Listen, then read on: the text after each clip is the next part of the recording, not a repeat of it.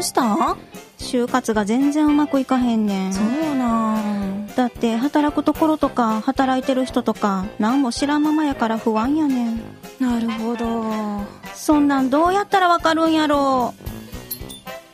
そんなあなたに見学や体験でしっかり確認面接や書類対策などの支援もあって福祉の資格も無料で取れる。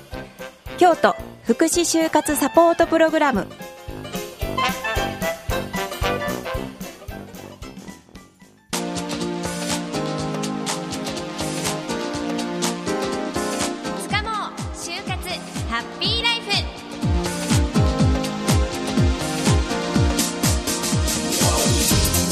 6月1日時刻は8時を回りました。皆さんこんばんは。つかもう就活ハッピーライフ。ナビゲーターの武田絵里です。去年の10月から3ヶ月にわたってお送りしてきましたつかもう就活ハッピーライフが帰ってきました。またゲストの方と楽しくお話しさせていただきたいと思っております。よろしくお願いします。初めましての方もいらっしゃるかもしれませんね。これからまたよろしくお願いしますね。さあ世の中の方はですね社会人の方は特にクールビズノージャケットノータイを取り入れられているところが多いんじゃないかなと思うんですが今日も朝ね就活生の方見かけたんですよ。就職活動はそうはいきませんね。ノージャケットノータイではいきません。まあなんかでもこう着慣れないスーツを着て暑い中こう初々しい学生さんを見てると思わずこう頑張れってエールを送りたくなってしまうななんて思いながら今日もやってきました。まあ、6月に入って就職活動でいうと選考解禁です。自分のやりたいことって何なんだろう？自己分析に始まってこんな企業どうかな？とこう探してたりとか探し出されているという学生さんも多いんじゃないですか？この番組では就活をこれから考えている方現在就活中の方に就活に役立つ情報と若い力が求められている福祉職の魅力をお届けできればと思っています。それではつかもう就活ハッピーライフスタートです。この番組は京都府福祉人材サポートセンターがお送りします。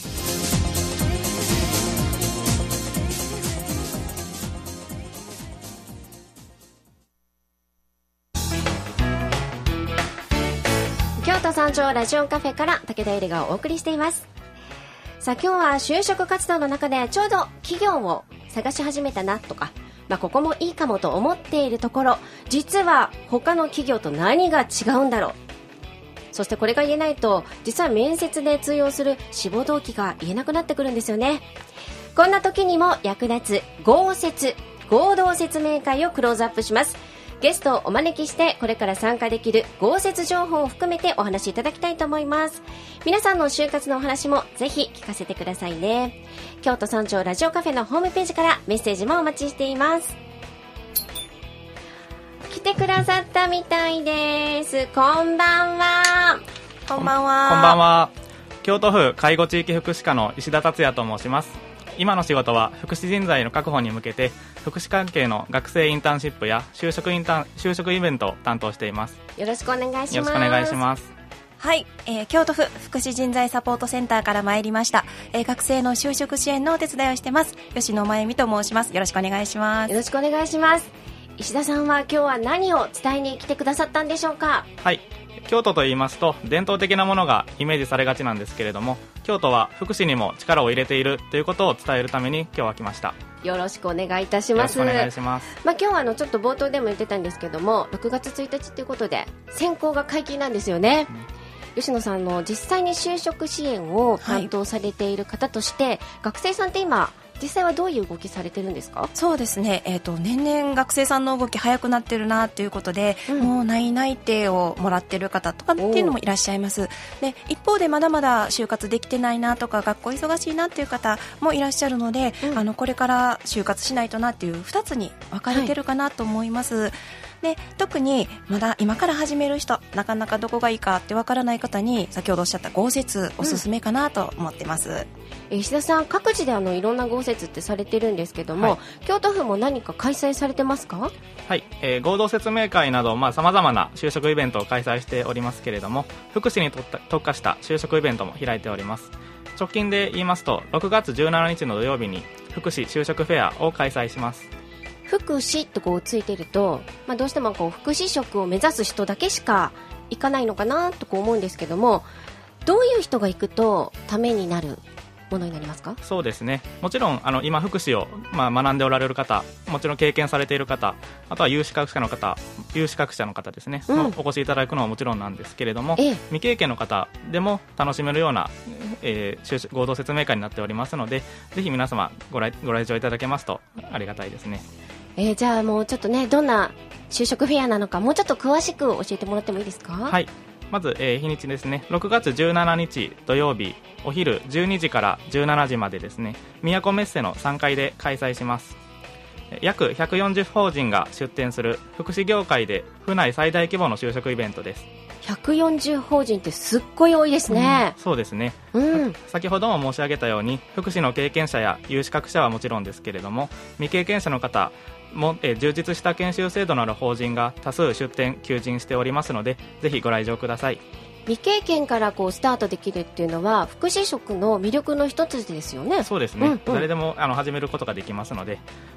また1日でこれほどたくさんの法人に出会える機会っていうのは年に1回しかありませんのでこれから就活に臨む学生の方で福祉業界に関心のなかった方もぜひ一度足をお運びください。また最終的に他の業界を希望することになったとしてもさまざまな業界を知っていくことで志望動機などの説得力も増すのではないかなと思います。確かにそうですよね。こう面接とか履歴書とかでも他の業界と比べてこうでしたとかこう言えるとポイントアップですよね。はい。吉野さんどうですか？そうなんですよね。志望動機ってここがいいっていうと思ってらっしゃる方多いんですけど、うん。他じゃなくてここがいいっていうためには、いろんな業界見られることはお勧めしたいですね。なるほどね。ですね。またあの福祉の仕事を聞きますと、うん。まあ、どうしても高齢者の方を介護するっていう仕事をイメージする方が多いと思うんですけれども、ええ。今回の就職フェアでではですねそれだけではなく看護師や保育士の求人もありますそれに事務職の求人を出している事業所もありますので、うんうん。これまで全く福祉の仕事をですねか、えー関心のなかった方でも興味のある内容にはなっているかと思いますのでこれまで、えーそういった福祉に関心を持っていなかった方も就職の幅を広げることになります。まあいろんな職種が実はあるんですよね。私もこう福祉ってこうついているとやっぱりイコール介護職かなと思うんですが今回はまあ事務職ってまたねね。あの、はい。一般企業の事務をね探してらっしゃる方なんかもいらっしゃると思いますので、ぜひね、えー行っていただけたらいいかなと思います、はい。じゃあ今回のこう石田さんのおすすめポイント教えてください。はい、えー今回の福祉就職フェアの目玉としましてええ。リレートークというものを開催します、えーまず各法人1分という持ち時間にはなってしまうんですけど福祉業界の魅力などについて出展事業所のうち40事業所にリレー形式で語ってもらいます、えー一般的に合同説明会とか就職フェアは時間が限られているので、うん。回れる事業所も限られてくると思うんですけれども、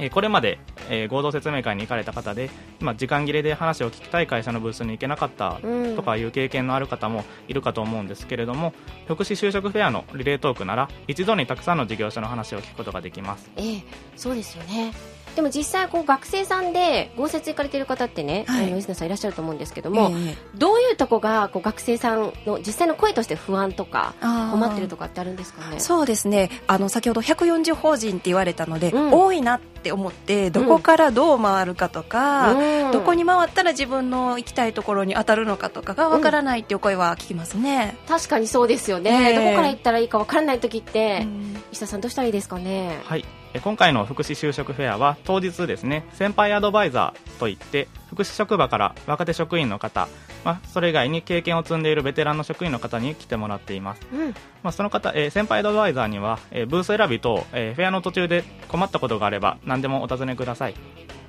えでも聞いていいんですか？そうですね、あのーまあ、もちろんその今話したように途中で分からなくなったこと以外でもですね、えー例えば残業はどれぐらい出るんですか？とか、うん。有給休暇は結構取れるんですか？といった、えーなかなかブースでは聞きにくいことっていうのがあると思うんですけど、はい。そういったことでも先輩アドバイザー先輩アドバイザーには何でもご質問ください。はい。えっとどうやってこう実際に行ってみて先輩アドバイザーを見分けたらいいんですかね？はい、えー当日スタッフは青色のベストを着用してるんですけれども先輩アドバイザーは桜色のベストを着ておりますので、はい。この桜色のベストを着た方を見かけましたら気軽にお声かけください。ちょっと薄ピンク色のベストを着てらっしゃる方だったら、もう何聞いてもはい。大丈夫ということで答えてくださるそうです、心強いですよね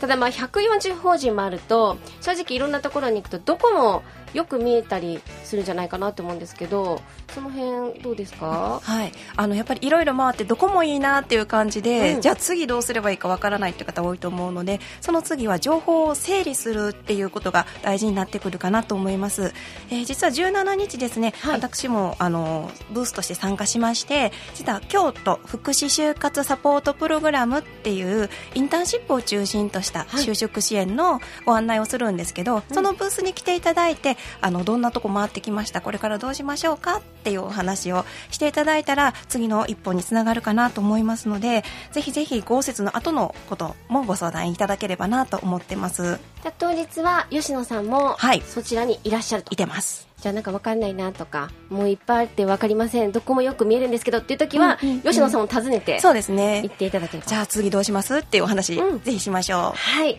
ですので皆さんね、お聞きの皆さん、わからなくなったら吉野さんのところに行ってみてください。そして、桜色のベストを聞かれ、えー着られてる方が先輩アドバイザーになりますので、聞きたいことがあったらその方捕まえてみてください。さあ、もう時間がなくなってきてしまいまして、それでは最後にお二人から聞いてらっしゃる皆様へメッセージをお願いします。はい福祉の仕事は無資格未経験からでもスタートできます。身につけた資格やスキルは日常生活でも使えるような一生ものの財産になります。人材育成に積極的に取り組む今の福祉職場を感じてください。就職フェアでは福祉に関心のなかった方にも福祉職場で働く魅力をお伝えすることができるような内容を目指しています。福祉に関心のある方はもちろんこれまで福祉の仕事に馴染みのなかった方もぜひ一度足をお運びください。はい、えー今就活されてる方もこれからの方もい皆さんの就活を応援する仕組みが豪雪とかプロサポートプログラムとかいろいろあるのでぜひぜひ活用してください。今日は京都府健康福祉部介護地域福祉課石田達也さん。京都府福祉人材サポートセンター吉野真由美さんにお越しいただきました。ありがとうございました。ありがとうございました